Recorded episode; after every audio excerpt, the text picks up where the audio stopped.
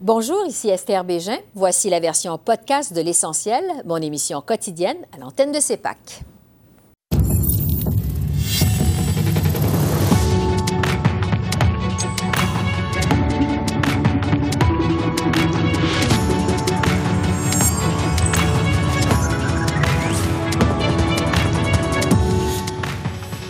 Ce soir, les crimes haineux en augmentation contre les Canadiens d'origine asiatique depuis le début de la pandémie. Trois membres de la communauté asiatique québécoise témoignent de leur réalité. Alors qu'on connaît enfin la date du budget fédéral et que les rumeurs d'élections persistent, quelles sont les priorités des francophones hors Québec? On pose la question aux politologues Stéphanie Chouinard à Toronto et Frédéric Boilly à Edmonton. Après avoir frappé un mur au Congrès conservateur, Erin O'Toole réitère son engagement envers les changements climatiques. Ce sera un de nos sujets de discussion avec notre panel d'observateurs.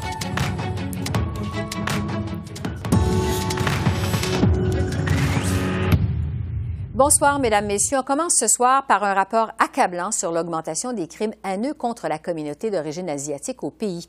Selon le Conseil national des Canadiens d'origine chinoise de Toronto, 1150 incidents et attaques racistes ont été rapportés au Canada depuis le début de la pandémie. Seulement au cours des mois de janvier et février dernier, on en a répertorié plus de 500. Dans 11 des cas signalés, il s'agissait d'agressions physiques violentes ou encore de contacts physiques indésirables. Et l'attaque meurtrière contre des femmes d'origine asiatique qui a fait huit morts à Atlanta la semaine dernière a ravivé l'importance accordée à ce phénomène. J'en discute donc avec Winston Chan, qui est entrepreneur, Faux Niemi, qui est directeur général du Centre de recherche Action sur les relations euh, raciales, et Michel Huy, qui est conseillère municipale à la ville de Brossard au Québec. Alors bonjour à vous trois. Bonjour. Michel, oui, je vais commencer avec vous. Euh, on parle donc de gestes à caractère haineux envers des membres de la communauté asiatique depuis le début de la pandémie. J'aimerais que vous nous parliez de votre réalité. Euh, est-ce que c'est ce que vous avez vécu vous-même, ce type d'agression? Personnellement, euh, j'ai pas eu vécu de violence dans mon quotidien, mais malgré malgré cela, c'est sûr que j'ai eu beaucoup de commentaires des citoyens, des plaintes qui se sont faites euh, au bureau, à la municipalité, parce que si je pourrais décrire l'atmosphère en ce moment pour la communauté asiatique, c'est vraiment la peur, l'inquiétude et la tristesse.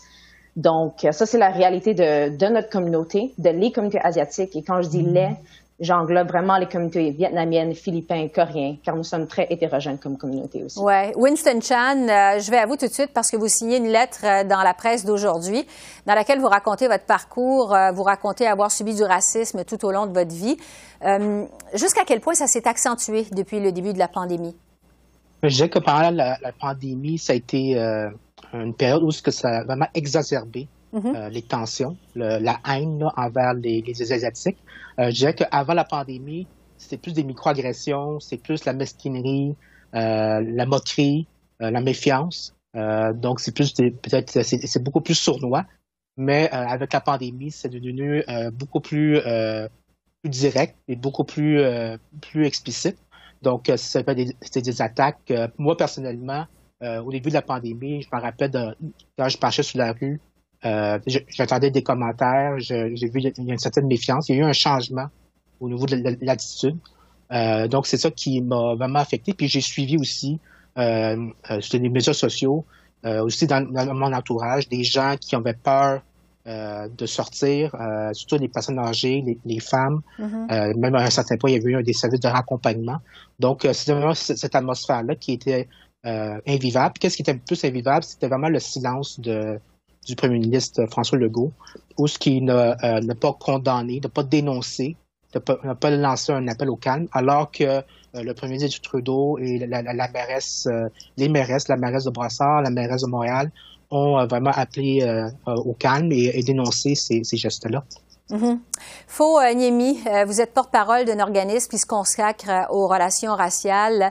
on sait qu'il y a eu d'ailleurs une manifestation en fin de semaine à ce sujet au centre-ville de Montréal. Qu'est-ce que vous constatez sur le terrain? Qu'est-ce que les gens vous disent? Je crois que les gens deviennent de plus en plus inquiets, d'une part, et d'autre part aussi en colère contre la violence gratuite, contre la haine raciale, contre aussi le fait que ce sont, on vise surtout les plus vulnérables des vulnérables on vise surtout les personnes âgées, les femmes, aussi les jeunes enfants. Je crois que ce genre d'actes haineux et même de crimes haineux euh, viennent perturber non seulement la, sécurité des gens, le sentiment de, sécurité, mais aussi de plus en plus la cohésion sociale. Il faut dire aussi que la COVID-19 aussi euh, constitue une sorte de menace pour le bien-être de beaucoup de gens. Je crois que toutes les personnes âgées sont, se sentent menacées par la COVID-19, mais à l'intérieur de cette population âgée-là, il y a aussi des personnes âgées qui sont doublement ou trois fois beaucoup plus désavantagées à cause du fait que ce sont des gens, que ce soit nouveaux arrivants ou des personnes qui se sentent de isolés avec la pauvreté et tout ça. Et vous savez qu'il y a beaucoup de gens noirs, asiatiques aussi, qui sont âgés, qui sont deux fois, trois fois beaucoup plus négligés dans toute euh, cette pandémie. Oui, c'est ça. Et cette euh, pandémie a exacerbé justement les inégalités entre euh, les différentes communautés. J'aimerais, maintenant qu'on a fait le constat de cette situation, qu'on parle des solutions possibles. Le NPD, ici à Ottawa, vient de déposer une motion commune pour que le Parlement canadien s'attaque finalement à ce problème. Euh, il propose, entre autres, de créer des unités spécialisées pour lutter contre les crimes haineux. Euh, propose aussi de faciliter euh, les signalements de crimes haineux. Michel Louis, qu'est-ce que vous en pensez? Est-ce que vous proposez autre chose pour tenter de contrer le problème? Je pense que dans l'article de mon, de mon ami Winston a très bien diffusé ce message. Premièrement, il faut le reconnaître. Il faut que le gouvernement québécois reconnaisse qu'il y a du racisme systématique faut le reconnaître, mais aussi il faut le dénoncer quand on le voit. On, peut le voir dans les rues, dans les métros, dans les cours d'école, et c'est très important de pouvoir partager, partager ce message. Et ensuite, troisièmement, euh, pour mon pouvoir, dans le fond, c'est vraiment un plan d'action, un plan d'action dans les grandes entreprises, dans les PME, dans les institutions, de vraiment avoir un plan avec RH pour dénoncer ces faits, mais également de revoir tout ce qui est politique euh, contre le racisme dans, ces, dans le côté privé et public. Oui, donc autant du côté des entreprises euh, que dans le côté euh, public qu'on s'y en occupe. Winston, justement, vous écrivez dans votre lettre que les différents paliers de gouvernement doivent travailler ensemble pour faire quoi, selon vous, au juste? Ben oui, qu'est-ce que, que c'était proposé au niveau d'avoir une, des bonnes ressources pour les unités contre les crimes, crimes haineux, oui. Euh, mais aussi, il euh, faut penser aussi à long terme, comme euh, avait dit Michel, au niveau des entreprises, au niveau d'un milieu de travail, de d'avoir des aussi vraiment laisser un place de respect et, aussi qu'il n'y ait pas de, de, de, mauvais de préjugés, de discrimination. Aussi, une des choses qui est aussi, c'est les stéréotypes aussi qu'il faut, tenir compte. Par exemple, pour les femmes asiatiques, ils sont, connus, sont perçus comme des objets sexuels. Donc, ça, c'est. Euh, donc, il y a toute de questions aussi euh, d'harcèlement sexuel aussi. Donc, il faut mettre ça en ligne, de, en ligne de compte aussi. Donc, c'est vraiment aller à long terme. C'est vraiment aider euh, aussi de laisser la place aussi aux personnes d'origine asiatique, que ce soit dans, les médias, euh, dans le monde des affaires, euh, dans les arts aussi, où est-ce qu'on on peut avoir plus de visibilité pour, ces, euh, pour les personnes asiatiques. Oui. Fauniemi, euh, on met l'accent beaucoup sur l'importance d'encourager les victimes à porter plainte auprès de la police. Je me demandais, est-ce qu'il y a encore est-ce qu'il y a une réticence dans la communauté asiatique à porter plainte auprès des policiers? Euh, il y a toutes sortes de barrières culturelles et linguistiques. Il y a barrières aussi sociales. Nous, on travaillé sur, depuis plus de 25 ans sur le dossier de crimineux qui touche euh, la communauté noire, la communauté arabe musulmane, euh, beaucoup de communautés. Mais pour la communauté asiatique en particulier, c'est entre autres une sorte de peur, de crainte, de résistance. Il y a aussi une question de méfiance des instances policières et judiciaires. Donc, il faut trouver des moyens pour aider les gens à surmonter les obstacles de réticence, de, disons, de manque de confiance, et en même temps qu'il faut que les institutions judiciaires et policières fassent ce qu'on appelle en anglais le outreach. Il faut sortir des bureaux pour aller rejoindre les gens sur, le terrain. C'est pour ça que nous avons revendiqué pour Montréal, à, titre d'exemple, une unité de lutte contre les crimineux, doter les policiers qui viennent des communautés, qui connaissent les communautés. Malheureusement, notre proposition aujourd'hui a été euh, rejetée euh, par euh, le conseil municipal de la ville de Montréal, ne trouvant pas que c'est assez, disons, pressant d'avoir une telle démarche. Donc, on va trouver d'autres moyens pour le faire. Mais je crois qu'il faut souligner aussi que l'accès à la police, c'est une chose. Accès à la protection contre la discrimination, par les biens, entre autres, de la Commission des droits à la personne, des droits à la jeunesse, c'est aussi une priorité. Or, la Commission, de plus en plus, ne, représente plus les victimes de discrimination des actes haineux devant le tribunal des droits de la personne. Et ça, ça aussi, ça décourage, décourage les gens à porter plainte. Oui, on verra en fait euh, si et comment euh, les différents paliers de gouvernement vont s'attaquer euh, au problème. Entre-temps, Michel, Winston et Faux, merci de nous avoir éclairé sur votre situation. On espère vous recevoir bientôt pour en parler davantage, pour voir peut-être les progrès éventuellement. Merci beaucoup. D'accord. Merci. beaucoup. Au revoir. Bonne journée. Au revoir. Merci. Bonne journée. À l'essentiel, on vous présente ce soir un nouveau panel euh, dont le but, c'est de tâter le pouls des communautés euh, francophones en situation minoritaire, donc en dehors du Québec. C'est avec plaisir que je retrouve deux personnes que les habitués de CEPAC euh, connaissent déjà, mais je dirais séparément. Alors, on a décidé de les regrouper. donc, du côté de Toronto, Stéphanie Chouinard, qui est politologue au Collège militaire royal de Kingston, et du côté d'Edmonton, Frédéric Boilly, qui est politologue à l'Université de l'Alberta. Alors, bonjour à vous deux. Bienvenue. C'est un plaisir de vous avoir avec nous. Bonjour. Merci de nous recevoir. Euh, alors que finalement, on a appris aujourd'hui euh, que le prochain budget fédéral sera présenté le 19 avril, j'aimerais qu'on parle d'abord justement de euh, rumeurs d'élections sur la scène fédérale. plusieurs croient que ça pourrait arriver aussitôt qu'on printemps, d'autres penchent plutôt pour l'automne, certains pensent que ça va même aller en 2022. Stéphanie, d'abord, de votre côté, on attend ça pour quand ces prochaines élections? Et je vous demanderai tout de suite quels seront les dossiers prioritaires pour les Franco-Ontariens pendant la prochaine campagne électorale? J'ai l'impression que les prochaines élections arriveront aussitôt que euh, le gouvernement ainsi que les partis de l'opposition sentiront qu'une qu'une élection est sécuritaire du point de vue de l'hygiène publique. Et donc, il y a énormément qui est entre les mains euh, du déroulement de la vaccination de la population, euh, qui va vraiment, à mon avis, le diriger le moment où le gouvernement décidera de d'aller cogner à la porte de Rideau Hall ou si l'opposition décide de faire tomber le gouvernement. Et donc donc, euh, dans la perspective où on aura un budget dans quelques semaines, euh, ça, ça, entame les procédures possibles pour euh, un vote de non-confiance.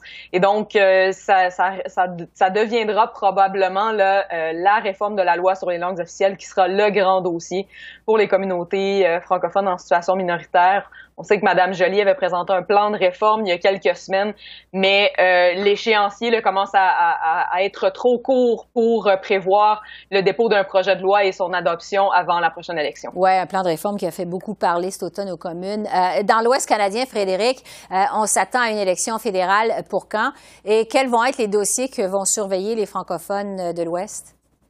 Oui, je vous dirais que du côté des conservateurs euh, en Alberta et dans l'Ouest, on n'est pas si pressé que ça d'aller en élection. On attend plutôt effectivement un budget euh, pour être capable d'avoir des discussions autour de ça. Euh, en ce qui concerne les francophones, j'ai l'impression que la perspective d'une élection, si ça retarde tout le processus de modernisation de la loi sur les langues officielles, ben c'est pas quelque chose qui était nécessairement souhaitable. Mais d'un autre côté, ça va peut-être permettre, si jamais euh, il y a une élection dès le printemps, et je pense que c'est une possibilité. Je crois qu'effectivement, le processus euh, de vaccination et, tout le processus sanitaire vont entrer en ligne de compte, mais on sent du côté euh, de Justin Trudeau une volonté, ou en tout cas une envie de plus en plus grande d'aller tâter le pouls de l'électorat, surtout à partir du moment où il y aura un budget. Et donc, dans ce contexte-là, pour les francophones, la question qui est prioritaire et dans l'Ouest, c'est vraiment la question des écoles d'immersion, c'est toute la question de l'éducation,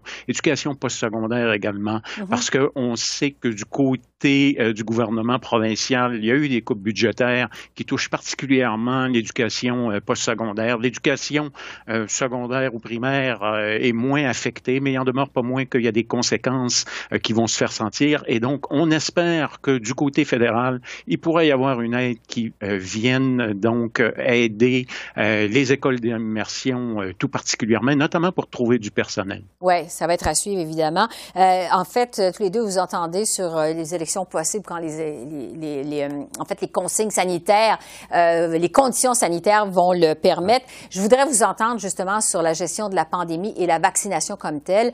on le sait, ça va assez bien au Québec. Il y a plus de 1 million de doses administrées jusqu'à maintenant, mais ça semble plus là en Ontario. Alors que les codes de COVID recommencent à grimper également en Ontario. Stéphanie, Qu'est-ce qu'on pense de la gestion de la pandémie par le gouvernement ontarien et quels pourraient être les impacts politiques pour le premier ministre Doug Ford? On est dans une situation vraiment étrange en Ontario actuellement où on voit poindre une troisième vague, ce qui est particulièrement inquiétant parce que euh, la deuxième vague a été beaucoup plus euh, importante que la première et donc euh, avant même d'avoir vu les chiffres redescendre, on était juste en bas du 1000 cas par jour et là on voit que ça reprend de plus belle. Hier on avait eu 1700 nouveaux cas, aujourd'hui 1500 et donc le gouvernement dans dans ces circonstances-là a quand même décidé d'ouvrir l'économie. On est passé de la zone grise à ce qu'on appelle la zone rouge dans le Grand Toronto actuellement. Donc, on voit les restaurants recommencer à ouvrir leurs patios.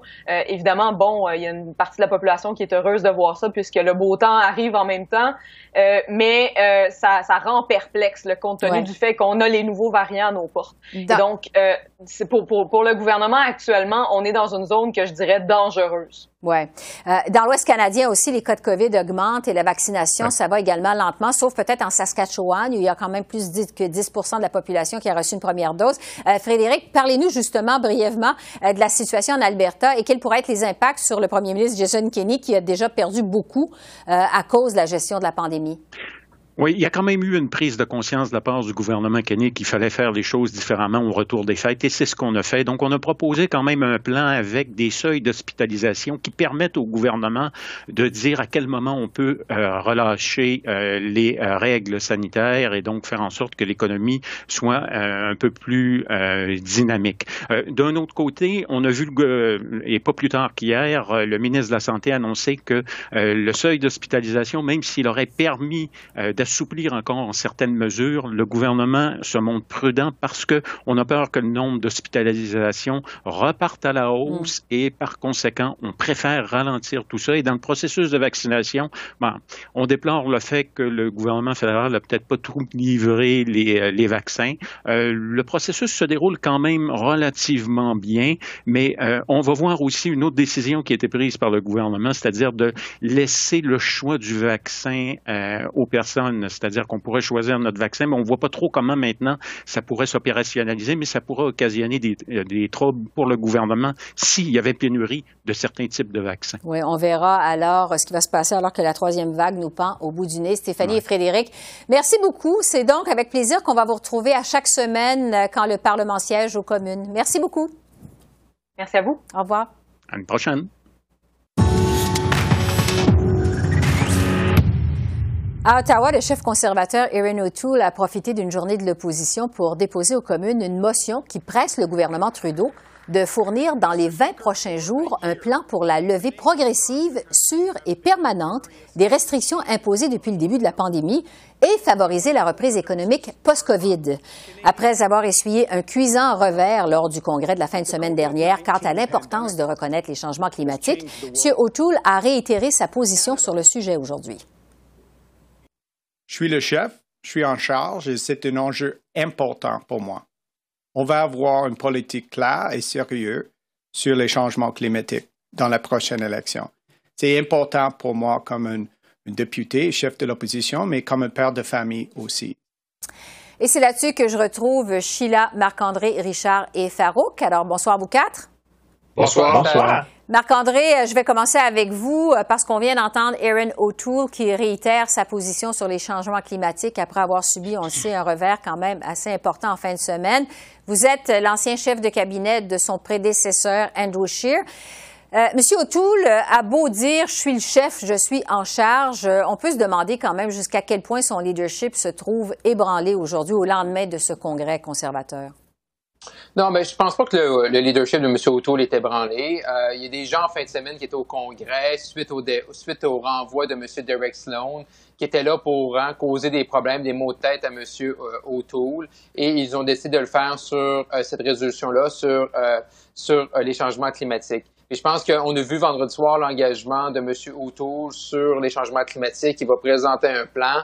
Donc, à partir de ce moment-là, euh, c'est déjà arrivé hein, dans tous les partis politiques que certains, euh, que certains euh, délégués là, rejettent certaines choses. Mais à la fin, M. O'Toole, il a raison, c'est le chef. Maintenant, c'est à lui d'expliquer euh, comment il veut changer le parti et comment il veut euh, faire évoluer les choses. Et euh, à la fin de la journée, les délégués vont devoir suivre, les membres du parti vont devoir suivre. Mais je pense que M. O'Toole, le fait qu'il y a qui, qui, semble avoir un plan euh, clair dans sa tête qu'il va nous présenter bientôt. Mais c'est sûr que ça va l'aider. C'est sûr que ça aurait été mieux pour lui que la résolution soit adoptée. Mais présentement, M. O'Toole doit faire les choses. Puis je pense qu'il a bien expliqué euh, en point de presse ce matin euh, comment il allait aborder la question dans les prochaines semaines. Sheila, parlons maintenant de la nouvelle du jour. Le gouvernement Trudeau qui va finalement présenter son budget le 19 avril prochain. On a fait l'annonce cet après-midi.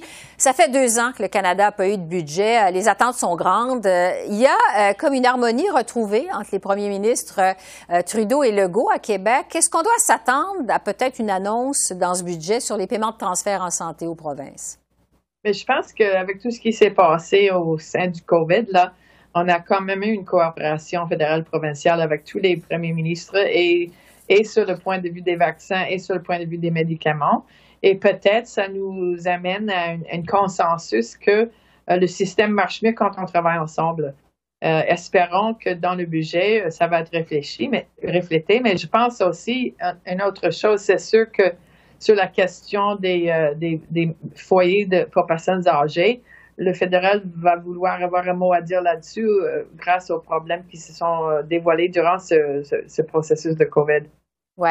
Euh, Richard, en attendant de voir si on a quelque chose dans ce budget sur les transferts en santé, euh, je veux vous entendre sur cette euh, entente, cette nouvelle harmonie visiblement retrouvée entre les premiers ministres Trudeau et Legault. On l'a vu hier, vraiment deux annonces en moins d'une semaine. Les deux hommes semblent bien s'entendre. on sait que tous les partis fédéraux courtisent la clientèle de la CAQ en vue des prochaines élections. C'est le cas évidemment du Bloc. Jusqu'à quel point cette belle relation, ça pourrait nuire au Bloc québécois lors de la prochaine campagne électorale? Bon, écoutez, il y a une chose qui est certaine. Euh, de toute chose, au mois d'avril, le 19, il va y avoir un nouveau budget. Ce qu'il faut espérer, mais c'est que euh, on retrouve dans ce budget-là une vision euh, que je dirais un changement de paradigme au niveau économique au Canada puis au Québec. Et c'est toute la question de l'économie verte. Donc, d'éliminer les déductions aux pétrolières et aux gazières, il faut que ça se retrouve à l'intérieur de ce budget-là. Et la même chose pour en finir avec les paradis fiscaux. Euh, l'évitement fiscal euh, rentre dans un cadre où on se retrouve après beaucoup de dépenses et compréhensible euh, égard à la COVID, d'aller chercher là où nous avons du potentiel pour récupérer des sous pour la chose publique, pour les citoyennes et les citoyens. Il y a aussi toute la question de mettre au pas les géants du web, euh, toute la question de la TPS qu'il faut aller euh, récupérer de ces gens-là, et aussi de, freiner le dédoublement, là où il y a euh, quand même des, des, de l'accrochage entre le Québec et le fédéral, toute la question d'un rapport d'impôt unique. Mais sur les relations, la nouvelle relation, Richard, entre messieurs Trudeau et Legault, jusqu'à quel point ça pourrait nuire au Bloc québécois pendant la prochaine campagne électorale? Ben, écoutez, c'est une chose par rapport à la haute vitesse, euh, les, euh, toute la question. Les euh, services Internet en région, oui. En région, oui, c'est important, tant mieux. Écoutez, c'est une bonne chose. Mm-hmm. Mais il faut regarder plus large que juste une annonce qui a été faite. Là. Et le Bloc québécois va revenir fidèle à lui-même, à des intérêts qui touchent le Québec dans une perspective beaucoup plus grande, beaucoup plus verte pour l'ensemble des Québécoises et qui va certainement aider les Canadiens aussi. Oui. Farouk, euh, on sait que le NPD s'est déjà engagé à ne pas faire tomber le gouvernement sur ce budget euh, qui va arriver le 19 avril, euh, finalement, dont on a connu la date aujourd'hui. vous vous attendez à quoi? Qu'est-ce qui va être acceptable pour le NPD dans ce budget? Oui, il y a une joute intéressante qui s'amorce. Euh, il y aura beaucoup d'argent prévu sur la table. On le sait, entre 70 et 100 milliards d'argent. Généralement, quand un budget a beaucoup d'argent, euh, ça permet d'attiser l'appui et coaliser des appuis. Il va être, euh, on parle de, de, programmes de garderie, programmes d'assurance médicaments qui ont été des longues demandes du NPD. Donc, il faudra voir si le NPD appuierait ce budget. Du côté du Québec aussi, le Bloc, s'il y a des trucs intéressants que M. Legault trouve intéressants, on va voir comment le Bloc va se comporter en appuyant le budget. Pourquoi je dis le Bloc et le NPD? Je crois que c'est pour, on prend pour acquis que les conservateurs vont voter contre mm-hmm. le, budget en étant l'opposition. Donc, ça va être se jouer entre un des deux autres partis. Et ce qui rend la chose encore plus intéressante, c'est que je crois que les stratèges libéraux euh, n'haïraient pas une élection printanière. Je crois que tous les signaux sont, euh, sont très bons pour eux en ce moment, d'autant plus que le chef conservateur est un peu dans l'eau trouble. Euh, donc, ça va être intéressant de voir en, les libéraux voulant une élection, peut-être les partis d'opposition, le NPD, le Bloc, en appuyant le budget, empêcheraient une élection. Donc, ce sera ça à voir dans les prochaines semaines. Oui, Marc-André, qu'est-ce que vous en pensez? Parce que Farouk vient de dire que les conservateurs, on s'attend à ce qu'ils votent contre ce budget du 19 avril. Vous vous attendez à quoi de votre côté?